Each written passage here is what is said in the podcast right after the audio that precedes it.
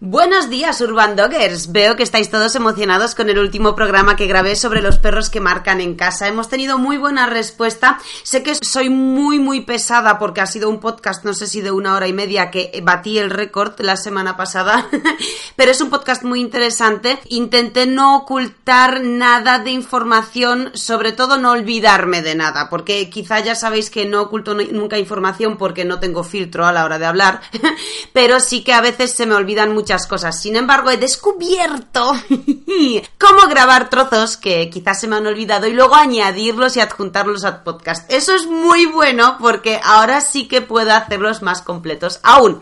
Bueno, pues hoy vamos a hablar sobre el tema de los bozales, que también es un tema bastante solicitado por vosotros porque queréis saber cómo asociarle a un perro un bozal. Y sí que algún que otro me habéis preguntado qué tipo de bozales debo elegir para mi perro, ¿no? ¿Qué tipo de bozales son los mejores para mis perros? Antes de empezar este podcast, os digo que hay un vídeo en YouTube, en nuestro canal de YouTube, Mascotas Urbanas, a los que ya de antemano os recomiendo que os suscribáis, en el que hablo de los bozales y más de manera visual. Bueno, el vídeo es un poco, me ha salido un poco mal porque el sonido, estoy muy lejos, me ha costado mucho grabarlo con el sol. Bueno, en general es un vídeo que quizá podía haber reducido a cuatro minutos en vez de a nueve, pero allí os explico la diferencia entre un bozal y otro que tocaremos hoy, pero sí que creo que para saber cómo asociarle el bozal, Está guay este podcast para explicarlo, pero para saber qué tipo de bozal debemos elegir para nuestro perro, sí que prefiero que veáis el vídeo, al que puedo de hecho poneros un enlace en la descripción para que podáis pinchar y verlo, para que visualmente veáis cuáles son los bozales que recomiendo más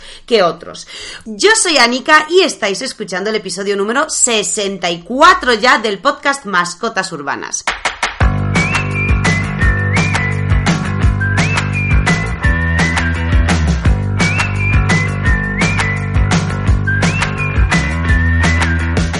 Va este podcast, queridos oyentes? Pues de qué va a ir.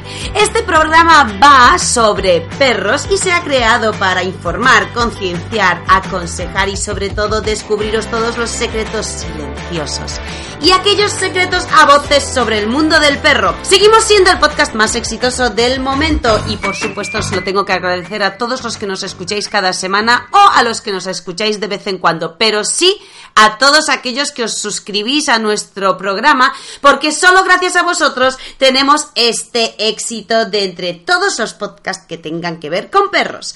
Y hoy queríamos dedicarle este programa a todas aquellas personas que realmente comprenden que ponerle algún accesorio a nuestro perro es igual de bueno o malo independientemente del accesorio. Ojo, ¿cuál es la diferencia entre ponerle al perro un bozal y ponerle al perro un abrigo de cuero que le aprieta los sobacos o ponerle al perro, por ejemplo, unos calcetines en las almohadillas. ¿Cuál es la diferencia realmente para el perro teniendo en cuenta que el perro no se ve en el espejo?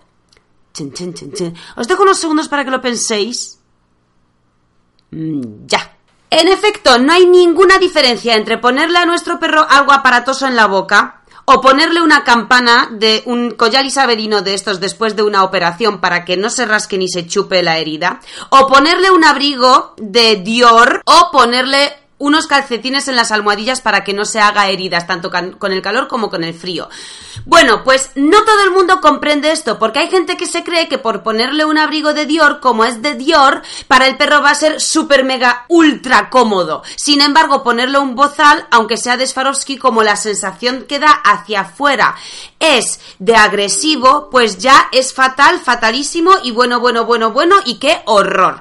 Bueno, pues señores, siento deciros que da igual una cosa que la otra, porque para nuestro perro todos los accesorios creados por el hombre son igual de incómodos, de primeras. Entonces queríamos dedicarle este podcast hoy a toda aquella gente que sí que tiene la capacidad de raciocinio y el sentido común suficiente como para darse cuenta que da igual el accesorio que le añadamos al perro, todos son fatales de primeras y al igual que todos son fatales e incómodos de primeras, todos los podemos positivizar en la mente del perro a través de una asociación positiva y en vez de ser incómodos para los perros se vuelven soportables. O por lo menos se vuelven pues una costumbre, un hábito. Os dedicamos este podcast porque nos parece increíble hablar con clientes que nos dicen, pero ¿qué más da? Si tengo que montar en metro y tiene que llevar el bozal, pues se, se, tendrá que acostumbrar y ya está. Y no le dan más importancia y no están allí en plan deprimidos porque fíjate mi perro, qué fuerte, reivindicando al mundo no sé qué cosas. Da igual,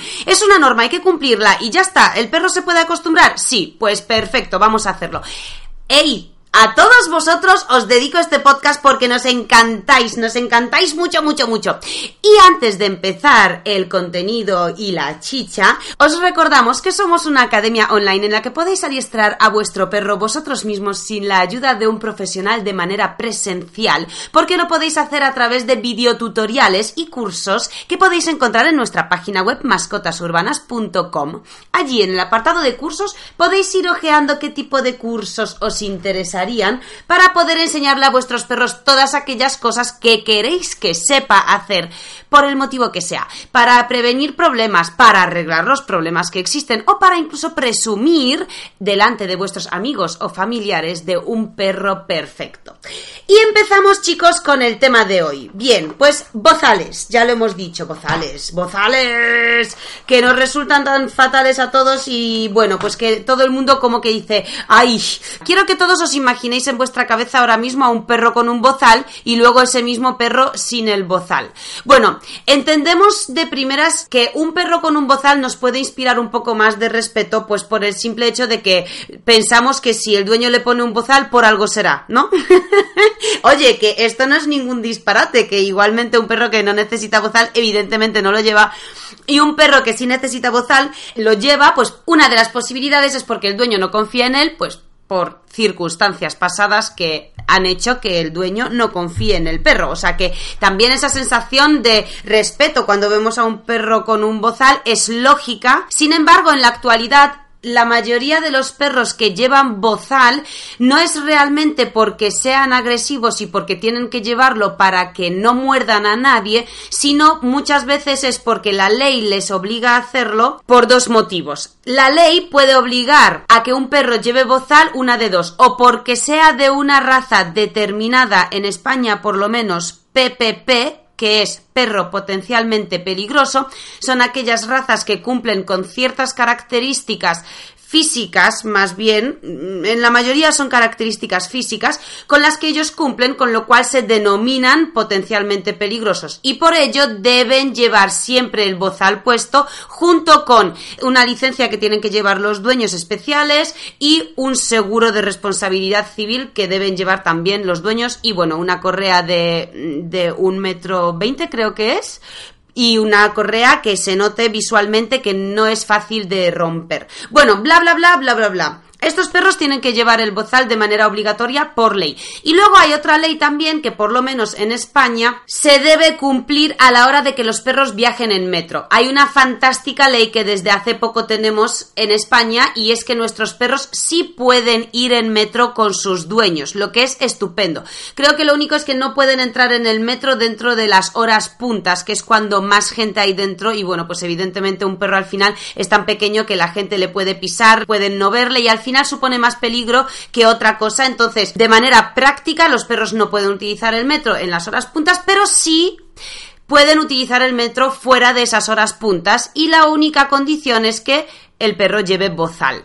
Bueno, pues esta es una medida estupenda porque no hay ningún problema porque el perro lo lleve y hay mucha gente que no es que tengan miedo a que quizá el perro que tienen al lado les muerda, quizá no es eso, pero bueno, hay mucha gente que a lo mejor tampoco quiere que el perro se les acerque o que les chupe y hay muchos perros que es difícil enseñarles, oye, no chupes. En nuestro caso en concreto tenemos a un labrador, a Magneto, que es que es el chupón del año, entonces el perro no puede vivir sin estar al lado de una persona y sin querer que se le escape un lametón. Claro, no todo el mundo le gusta eso y bueno, pues por múltiples causas esta medida a mí me parece acertada. Luego es más o menos cuestionable porque qué fuerte, mi perro tiene que llevar bozal, pero si no es un perro agresivo, bla, bla, bla. Da igual, no se trata de eso, chicos. Tenéis que abrir un poco más vuestra mente y tener en cuenta que en concreto en los metros, no solo por el tema de morder o chupar o contacto físico con alguien, el perro debería llevar bozal. Es que por muy buenos que sean nuestros perros, a lo mejor nos vamos a imaginar una situación. Os voy a dar un ejemplo. Imaginaros, por ejemplo, que vamos con nuestro perro que está sentado a nuestro lado en el med y que de repente se sienta una persona al lado de nosotros y sin querer con un zapato de tacón le pisa la cola a nuestro perro. La mayoría de los perros tienen un acto reflejo que es echar la boca es un acto reflejo. El hecho de que pisemos a nuestro perro, por ejemplo, la cola y se dé la vuelta echando la boca sin llegar a morder, porque en realidad no llegan a morder, simplemente por acto reflejo echan la boca hacia atrás, imaginaros que esto ocurre. Pues lo suyo sería que no haya ningún daño más allá. Entonces, bueno, pues aunque sea por esta simple razón, es conveniente que nuestro perro lleve bozal. Entonces no le pasa nada si a nuestro perro no le pasa nada. Bueno, me estoy enrollando ya con esto. Vamos a empezar. El bozal es una herramienta más creada por el ser humano como otras tantas que hemos creado. O sea que el bozal es igual de antinatural para nuestro perro que puede ser, por ejemplo, un collar que le pongamos, una correa. Simplemente las correas son muy antinaturales porque en qué momento hemos visto en la naturaleza un perro salvaje con una correa llevando a otro perro de correa. Eso no existe. Entonces es igual de antinatural que el bozal. También son antinaturales todo tipo de campanas que les ponemos, collares desparasitarios, abrigos, calcetines para las almohadillas, que lo hemos hablado antes, los arnés, incluso los cuencos, los cuencos antiglotones, los peines con los que peinamos a nuestro perro el pelo, tampoco es algo natural que existe en la naturaleza. Todo eso son herramientas creadas por el ser humano. Y dentro de todas esas herramientas, por supuesto que está el bozal.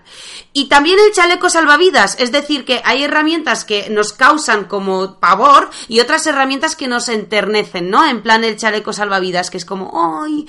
¡Qué mono el chaleco salvavidas! O qué mono ese abriguito rosa, chicle, que es como un caramelito. Bueno, pues todo eso son herramientas, incluido las gomitas de pelo para los perros que hay que peinarles el flequillo y todo eso.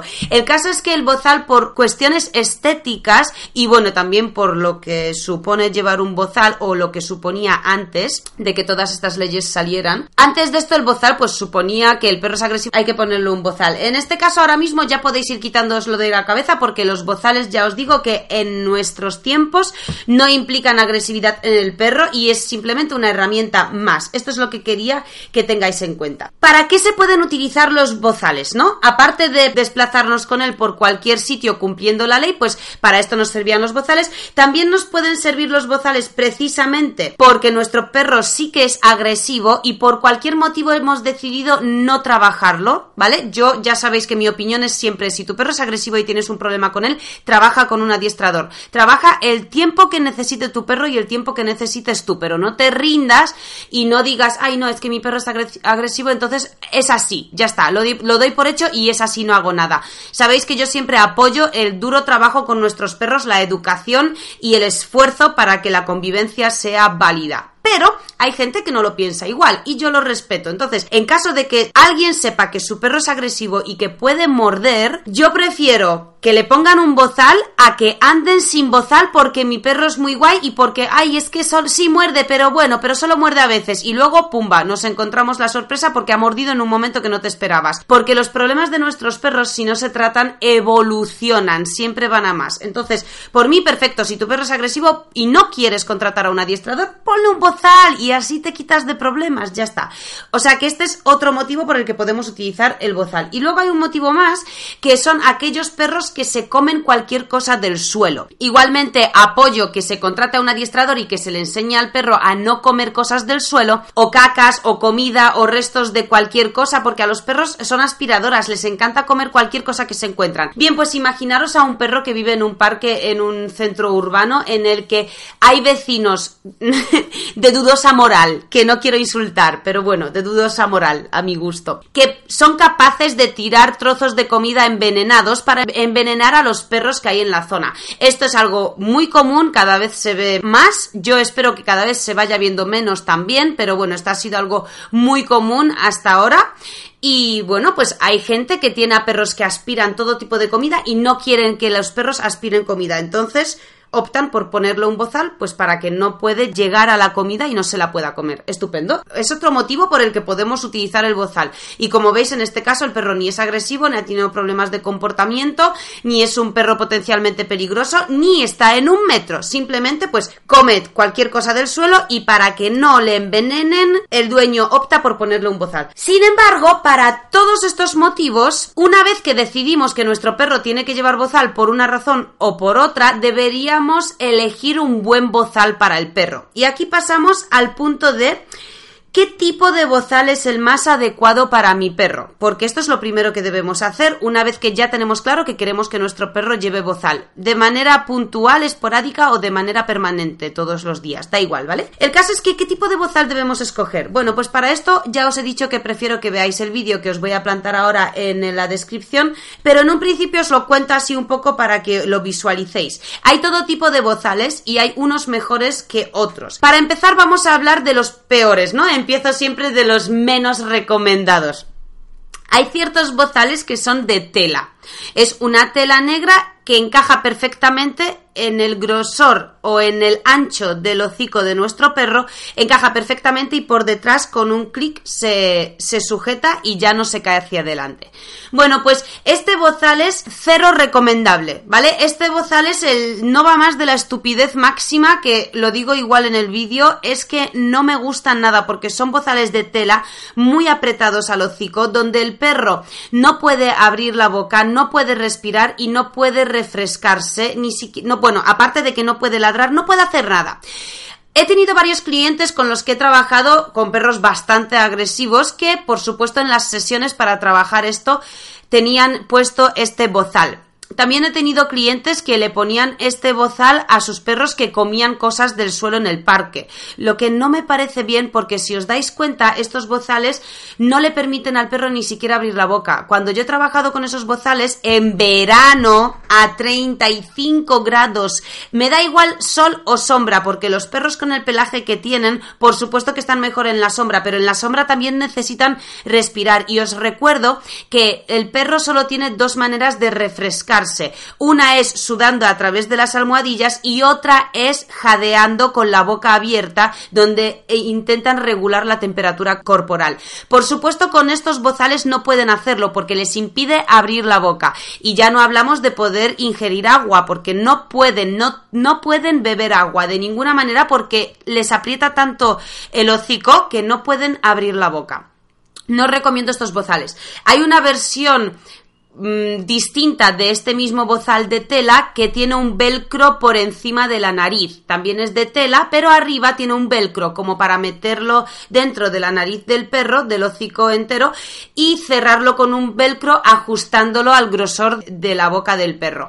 Error, mal, fatal. Otro bozal fatal que no os recomiendo usar para nada porque es exactamente lo mismo que el anterior. El perro no puede ni respirar, ni refrescarse, ni beber agua, ni ladrar, ni jugar, ni hacer nada porque no le permite el bozal hacer nada. Luego, el siguiente que tenemos, bozal, este ya me gusta un pelín más, son como una especie de bozales de cuero que tienen cuadraditos, es decir, no son completos, no es de una estructura entera, sino que tiene un montón de huecos. Son elásticos porque son de cuero, pero no aprietan la boca del perro, sino que tienen un hueco para la boca y la boca se encaja dentro de ese hueco y el perro sí que puede abrir la boca, con lo cual, como tiene agujeros y es como una especie de rejilla, reja gorda, no es una rejilla fina, sino que son líneas de cuero cruzadas con otras líneas en diagonal, o sea que al final hacen cuadraditos, ¿no? Entonces el perro no puede morder se supone que no puede comer cosas del suelo, aunque si aprende a meter las cosas en los huecos sí que puede comer cosas del suelo, pero bueno, no puede morder. Sí puede ladrar en caso de que esté jugando y sí puede refrescarse abriendo la boca y bebiendo agua. O sea que estos bozales En caso de que no haya otros, sí que no están mal. Lo que no me gusta de estos bozales es que, claro, al ser de cuero, en verano, si los perros beben mucho, se acaban empapando, acaban oliendo mal y bueno, el cuero se acaba estropeando. Pero es un poco más por gustos va esto, ¿no? Luego tenemos el bozal de metal, el típico bozal metálico de toda la vida, bueno, de toda la vida de, de antes. Se veía un montón antes a los perros que tenían que llevar bozal, o sea, que eran agresivos, llevaban estos bozales de metal, ¿no? Que son enormes, son aparatosos y son los que más intimidan a la hora de que un perro los lleve. Pues bueno, señores, quiero deciros que estos bozales son los mejores de todos porque tienen una estructura completamente fija. El perro puede abrir la boca perfectamente. No se mueve el bozal, entonces no es blando, o sea que en el fondo, aunque se moje, no se estropea. Estos bozales suelen tener una especie de tela blandita, suele ser de algodón o bueno, algún tipo de tela sintética que protege el hocico por arriba del constante roce del bozal con el hocico, o sea que también impide que se creen heridas. Este bozal es increíble y el perro de verdad que tiene toda la libertad del mundo para hacer de todo y cuando bebe directamente ese agua entra a través del bozal, entra en la boca y no tiene ningún problema a la hora de ingerir agua, o sea que es un bozal genial y perfecto. El problema de este bozal es la gente y cómo lo visualiza la gente. Yo lo he comprobado, ¿vale?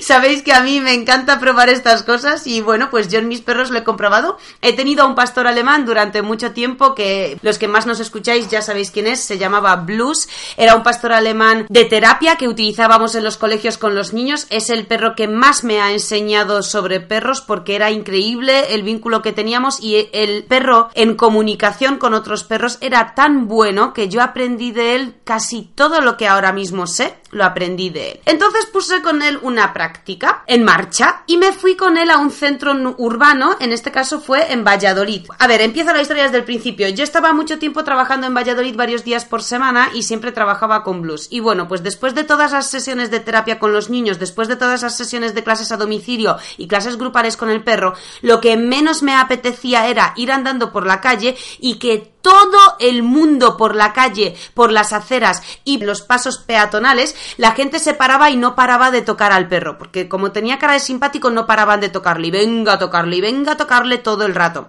Quería trabajar ciertas cosas con él en ciudad y no podía porque la gente estaba constantemente tocándole. Y me enfadó tanto el que la gente no se sepa guardar las manos en los bolsillos que acabé comprando un bozal de estos de metal y se lo puse.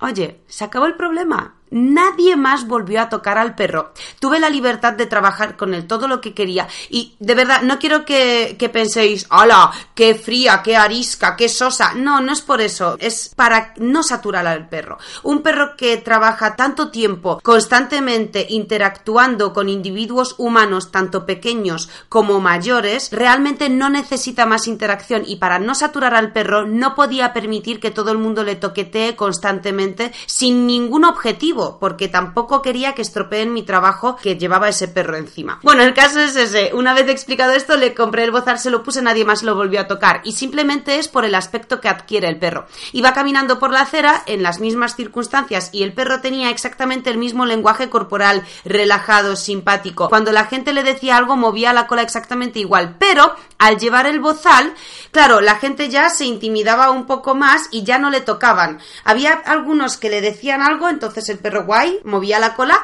pero la gente no le tocaba. Es más, la mayoría de la gente cuando iba andando me fijaba que la gente iba enfrente de mí mirando el suelo normal. Y de repente levantaban la cabeza y cuando veían al perro con el bozal no se paraban, pero ralentizaban el paso y hacían un giro para evitar pasar al lado del perro y le medio rodeaban, lo que por supuesto a mí me encantó, claro.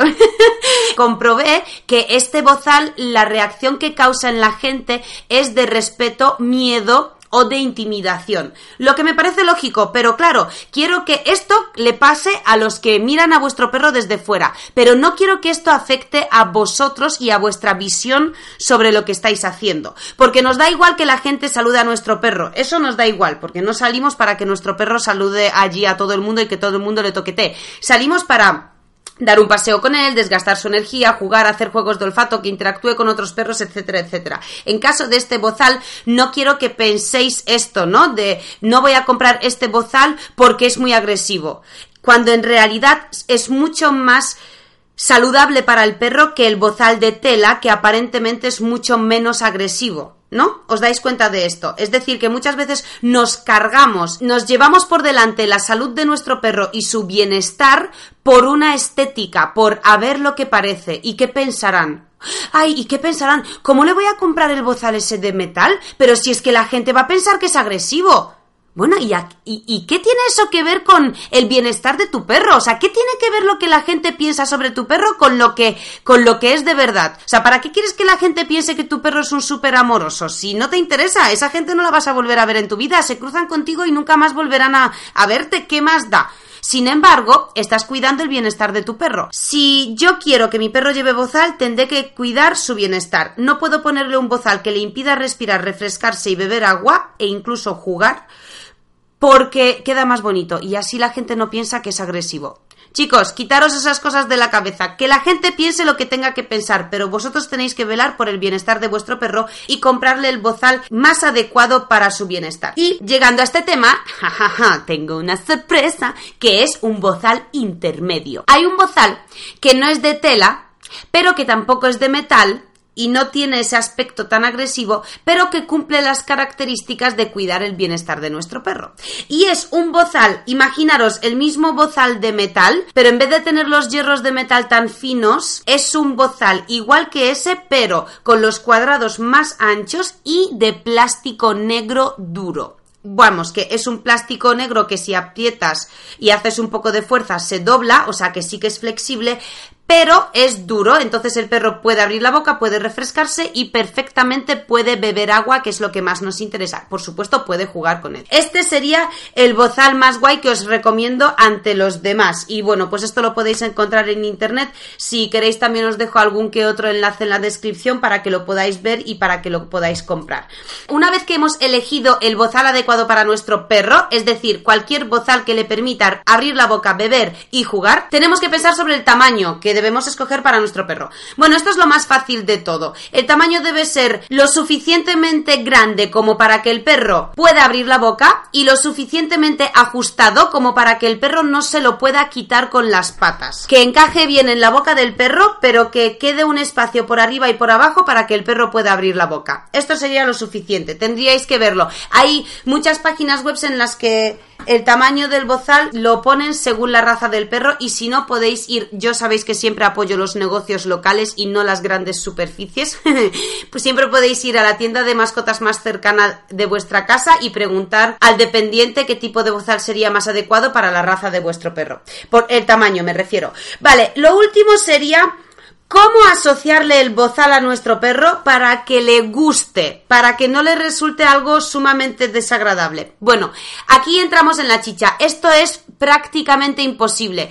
A todos los perros el bozal les va a resultar desagradable. Os vais a encontrar un millón de vídeos en YouTube que os van a decir, no, no, no, el bozal que al perro le tiene que gustar, porque le tiene que gustar, porque el perro se tiene que sentir a gusto. Bien, pero para que el perro se sienta a gusto y que el bozal le acabe gustando, necesitáis tiempo y repetición. No necesitáis, digamos, hacerlo bien desde el principio, porque por supuesto que el bozal lo tenemos que asociar de manera positiva, por supuesto que vamos a utilizar comida para asociarlo, pero por muy bien que hagáis la asociación, y esto nadie os lo cuenta, pero yo os lo voy a decir, hemos asociado bozales a cientos de perros y ningún perro lo ha aceptado bien desde el principio, siguiendo las pautas exactamente como se debería hacer. Es decir, todos los perros acaban asociando el bozal bien y acaban habituándose al bozal, pero ninguno lo hace del tirón de manera alegre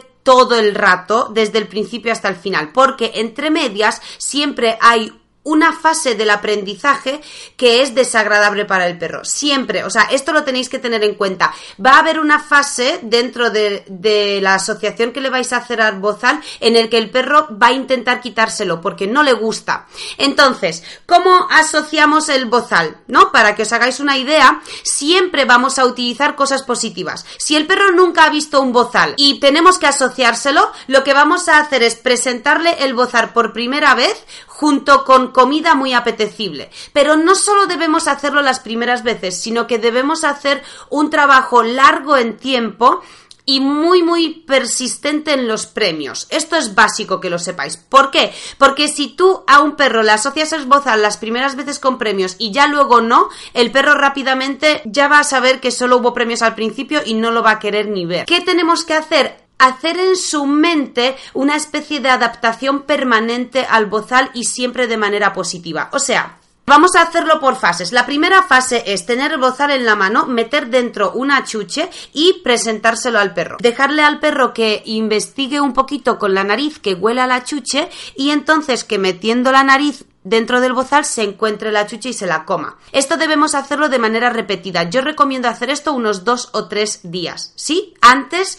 de ni siquiera intentar ponerle el bozal detrás de la cabeza, sujetándolo con, con bueno, con el clic, con lo que sea que compréis el bozal. Yo siempre recomiendo que lo compréis con hebilla, como un cinturón, porque es mucho más seguro. También con el clic, pero bueno, a mí el clic me ha fallado muchas veces, entonces al final no lo recomiendo porque no me gusta. Yo siempre recomiendo que los bozales los compréis como si fuese un cinturón, el agarre de cinturón. Durante tres primeros días dejáis dentro del bozal una chucha y se lo presentáis al perro. No hace falta hacerlo más de cinco minutos. Con cinco minutos al día vais de sobra para poder asociarlo bien la primera fase. Esto sería una primera fase solo. Recordad que si solo lo hacemos un día, el perro se lo encuentra, lo hace y ya está, pero no establece una asociación más o menos firme de que el bozal, si mete el hocico, tiene dentro una chucha. Así que recordad que la repetición es nuestra mejor aliada. A partir del tercer día, trabajando 5 minutos al día estos tres días, si repetís el trabajo dos veces al día sería mucho más recomendable. Siempre que hacéis este tipo de trabajos, lo suyo sería hacerlo dos veces al día, es decir,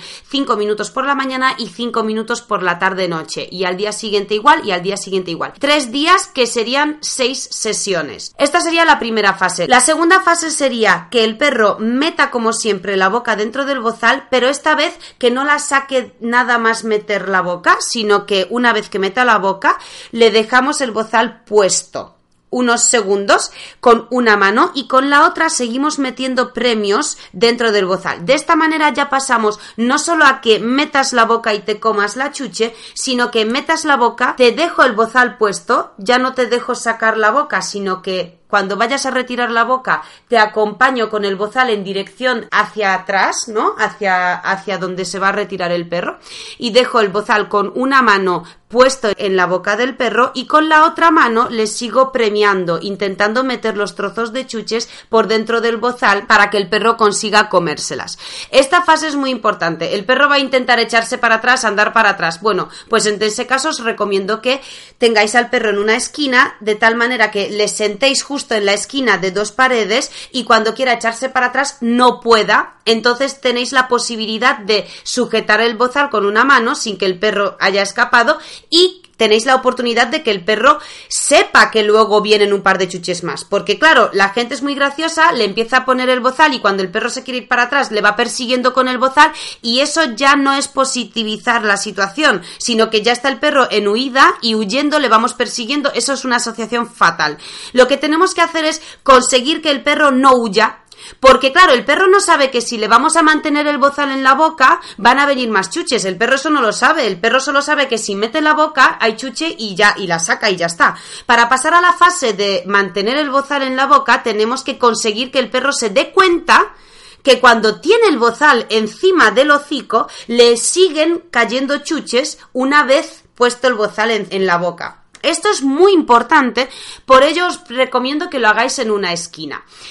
La tercera fase sería hacer lo mismo y en una de las veces sujetar el bozal por detrás sin llegar a cerrarlo del todo. Nos da igual cerrarlo del todo, pero llegar a sujetarlo por detrás y seguir dándole premios. esto otros dos días más. O sea, cada fase debería durar unos dos días y por supuesto cada fase debería tener dos sesiones de trabajo de cinco minutos cada sesión.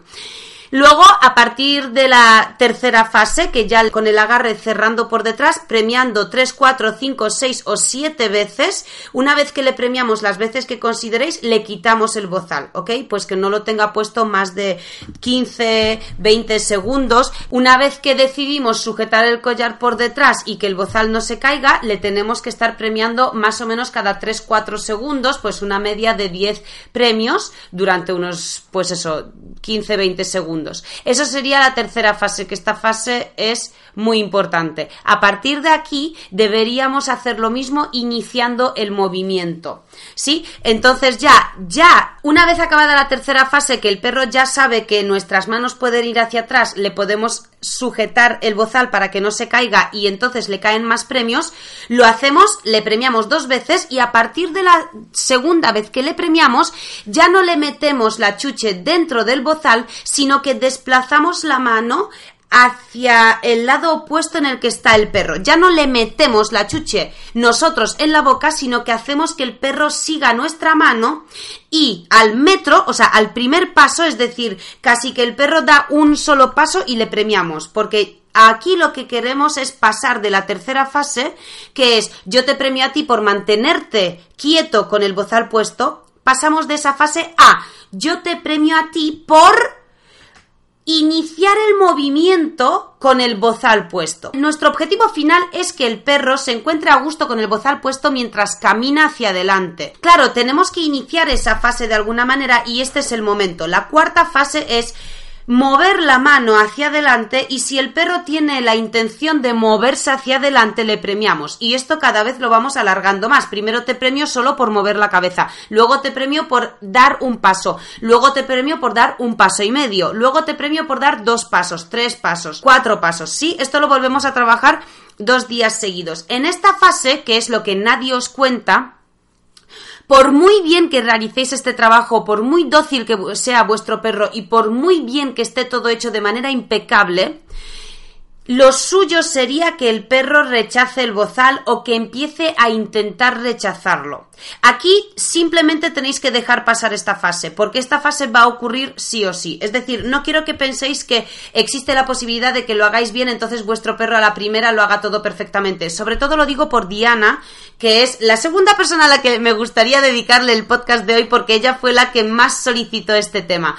Diana, no te pongas nerviosa. Sé que quieres que tu perro todo lo haga la primera y que todo, todo, digamos, toda la convivencia con tu perro esté pintada de rosa y rodeada de mariposas y de arcoíris, pero no es así. No va a ser así. Llegará un punto que es la cuarta fase en el que el perro rechazará el bozal porque no quiere. Dice, vale, ok, ya sé lo que viene. Es que no me compensa la chuche. Quiero que me quites esto porque estoy viendo que cada vez lo tengo que llevar más tiempo y al final me siento incómodo. Entonces, como quiero la chucha y quiero caminar y me encuentro incómodo caminando con el bozal, me lo quiero quitar. No es que estéis haciendo un mal trabajo, para nada. Es un acto reflejo del perro que no podéis evitar. Lo que simplemente tenéis que hacer es que el perro tenga claro en la cabeza que no vais a acabar quitándole el bozal porque empiece a, a rascarse con las patas o a intentar quitárselo a fuerza tiene que aprender que solo le quitáis el bozal si se sigue manteniendo tranquilo. Entonces, cuando llegue este punto, en el que le estáis premiando y de repente el perro prefiere intentar quitarse el, bozal a seguir obteniendo premios de vosotros, cuando lleguéis a este punto, simplemente dejad de andar, pararos, que el perro se, se quede quieto, intentad sujetarle del collar y levantarlo un poco para que el perro deje de intentar centrarse en el bozal y para que recupere la concentración en vosotros. Una vez que lo consigáis, le premiáis allí en esa postura estática, le volvéis a premiar dos veces, os mantenéis quietos durante durante 3-4 segundos, le volvéis a premiar y ya le quitáis el bozal. Eso es básico. No le quitáis el bozal nada más el perro intenta quitárselo, no le intentáis distraer, le premiáis y le quitáis el bozal, porque entonces el perro se da cuenta que cada vez que se pare para intentar quitarse el bozal, vosotros pararéis, le premiaréis por ello y le quitaréis el bozal. Por eso tenéis que mantener un, un, un tiempo de unos segundos de que el perro se mantenga quieto sin intentar quitarse el bozal una vez que lo conseguís, premiáis eso premiáis esa intención de volver a estar quieto con el bozal y ya si queréis se lo quitáis. ¿Vale? Por mí no, yo seguiría. Es decir, que yo normalmente hago la habituación como es lógico y como la palabra misma lo indica a través de la repetición. Bueno, pues una vez que conseguís hacerlo en casa ya podéis poco a poco desplazar al perro hacia afuera. Os recuerdo que no es un trabajo fácil, el perro no lo va a aceptar, no va a ir todo fluido, pero vamos, es que no hay posibilidad de que esto ocurra así, así que solo os recomiendo que llegado el punto de que el perro esté muy entretenido quitándose el bozal y le impidáis quitárselo, que no aprenda que se lo quita de esta manera y que aguantéis. A lo mejor esta fase dura dos días, a lo mejor dura una semana, o a lo mejor incluso hay perros que están con la tontería de quitarse el bozal a fuerza durante un mes. Pero lo que sí tengo comprobado 100% es que dure lo que dure la fase esta, acaba quitándose y el perro acaba acostumbrándose al bozal sí o sí, pero sois vosotros los que tenéis que aguantar, digamos, el mal trago, ¿no? De ver que nuestro perro lo está pasando mal, porque lo va a hacer. Y para los que habéis conseguido que se habitúe al bozal sin que sea sin tener, digamos, estas fases de rebeldía, enhorabuena. No solo ha sido un buen trabajo por parte vuestra, sino que encima el perro es dócil y es flexible para adaptarse a estos nuevos objetos, ¿no? Que les vamos poniendo en, en, el cuerpo y eso son muy buenas noticias, o sea que enhorabuena por eso y os recomiendo que, que sigáis adelante y que compartáis esa experiencia con nosotros porque si nos gusta saber cuántos de los perros con los que se trabaja el bozal sí que lo aceptan bien a la primera, ¿no? Bueno, pues mucho ánimo, seguid con esto. Recordad que cuando saquéis el bozal fuera a la calle tenéis que seguir premiando al perro. Lo ideal sería que para trabajar con el bozal con vuestro perro, esto es un pequeño truco, variéis el tipo de premio, que no siempre le premiéis con salchichas, para que el premio en la cabeza del perro no sea previsible. Intentad hacerlo no previsible, ¿ok? Y en este momento el perro se verá mucho más estimulado por el bozal y que sean cosas muy apetecibles. No trabajéis con comida seca porque al final el perro bueno, es comida seca, tampoco me estimula tanto, prefiero no llevar el bozal o prefiero quitármelo. Tiene que ser comida suficientemente estimulante como para que el perro prefiera la comida antes que estar entretenido con el bozal. Este es el pequeño truco. Y bueno, pues también hay una cosa que dije en el vídeo que le ha hecho mucha gracia a la gente y esto va respecto al aspecto estético de los bozales. Me gustaría que os deis cuenta que no siempre algo estéticamente feo o desagradable es algo menos práctico o menos útil. Y con esto siempre doy el mismo ejemplo. Imaginaros a la típica niña de 20 años que sabe que tiene un cuerpazo y que, y que es muy guapa y se pone unos tacones de estos de 10 centímetros que no sabe ni andar. Los típicos tacones que, que van las niñas de ahora andando pero van como paralíticas por la vida. Pero da igual, da igual lo incómodos que sean, da igual lo paralíticas que parezcan andando. Cuando ellas se van a hacer una foto para el Instagram, están bellas y preciosas con sus pedazos de taconazos. Bien, pues esto es exactamente lo mismo. ¿Para qué quieres ese pedazo de tacón si no solo no sabes andar con él, también pareces una paralítica y encima no puedes disfrutar de salir con tus amigas de noche porque no puedes bailar, no puedes andar, no puedes moverte con libertad. Sin embargo, un tacón mucho menos alto y algo más ancho puede permitirte que te lo pases mucho mejor. También cumple con su función que es hacer a las chicas un poco más altas, pero es mucho más cómodo y mucho más práctico. Entonces, esto es lo mismo que ocurre con los bozales. El bozal de metal es feo, pero es mucho más práctico queda mal, pero es mucho más útil. Y por lo contrario, bueno, pues ya lo hemos hablado, el otro bozal es mucho más chulo estéticamente, pero mucho menos práctico. Pues este es el mismo ejemplo que os doy con los tacones y sus bellas flores que los llevan encima. Bueno, chicos, acabo con el podcast de hoy. Muchas gracias por escucharnos. Espero que este podcast os haya servido mucho. Para todos aquellos que queráis utilizar el bozal, os animo a hacerlo. Y para todos aquellos que no tengáis nunca pensado usar el bozal con vuestros perros, Aún así, si tenéis la sospecha de que algún día podríais viajar con vuestro perro en metro, hacedlo. Es mejor empezar con el bozal pronto y aunque de primeras no sirva trabajarlo durante mucho tiempo para que el perro tenga muy buena asociación con el bozal y luego ya usar el bozal para algo más útil como por ejemplo pues viajar en metro o cualquier cosa de estas. Todo es guay, es un complemento más para nuestro perro, una herramienta más para nuestros perros que utilizamos y que no penséis nada más ver a un perro con bozal que es un perro agresivo chicos, no lo penséis, seamos justos, ¿vale? Puede haber muchos motivos por los que nuestro perro puede llevar bozal y la mayoría de ellos son muy muy muy prácticos.